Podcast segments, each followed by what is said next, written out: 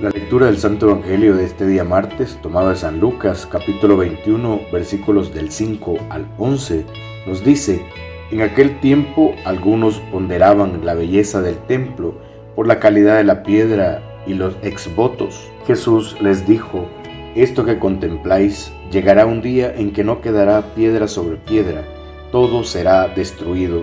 Ellos le preguntaron, Maestro, ¿cuándo va a ser eso? ¿Y cuál será la señal de que todo esto está para suceder? Él contestó, Cuidado con que nadie os engañe, porque muchos vendrán usurpando mi nombre diciendo, Yo soy, o bien, el momento está cerca. No vayáis tras ellos. Cuando oigáis noticias de guerras y de revoluciones, no tengáis pánico, porque eso tiene que ocurrir primero, pero el final no vendrá enseguida Luego les dijo, se alzará pueblo contra pueblo y reino contra reino. Habrá grandes terremotos y en diversos países epidemias y hambre. Habrá también espantos y grandes signos en el cielo. Palabra del Señor, gloria y honor a ti, Señor Jesús.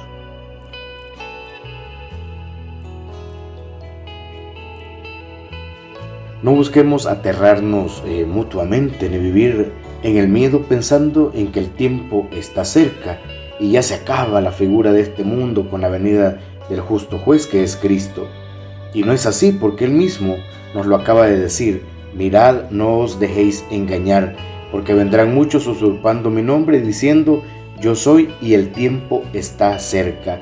¿Quiere Cristo que vivamos aterrorizados? No. ¿Quiere Cristo que nos la pasemos analizando cada suceso todo bajo esta óptica terrorífica? No. Entonces, ¿qué es lo que quiere Cristo? ¿Por qué hoy estas palabras del Santo Evangelio?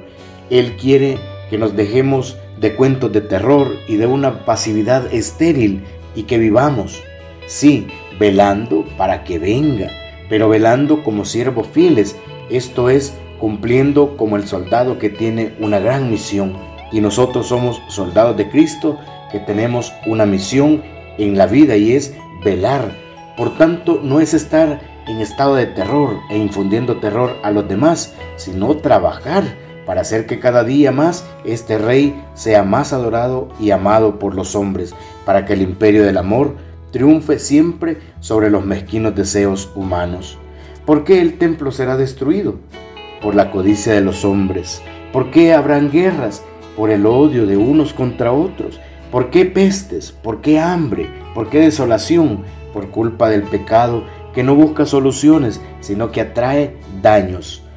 Pero en cambio, si el cristiano trabaja firme y constante por edificar su propia casa en roca firme, si empieza a empeñarse por trabajar en la viña del Señor y sacar frutos abundantes al ciento por uno, si procura que en su casa jamás falte el aceite para su lámpara, no sea que venga el esposo, si se esmera en realizar cuanto le ha sido confiado por el dueño como siervo trabajador, si en fin saca tiempo debajo de las piedras y hace del amor su tesoro y reproduce sus talentos, le quedará tiempo para aterrarse por el fin del mundo.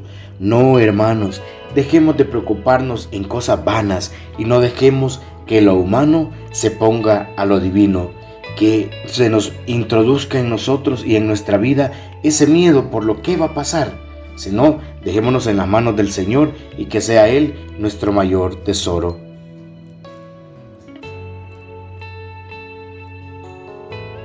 Oremos juntos. Señor, sé que al final triunfará tu reino, pero mi corazón a menudo no entiende y le cuesta aceptar acontecimientos que parece no tener ningún sentido como la muerte de un joven. Enséñame que el sentimiento puede ayudarme, pero no es lo esencial.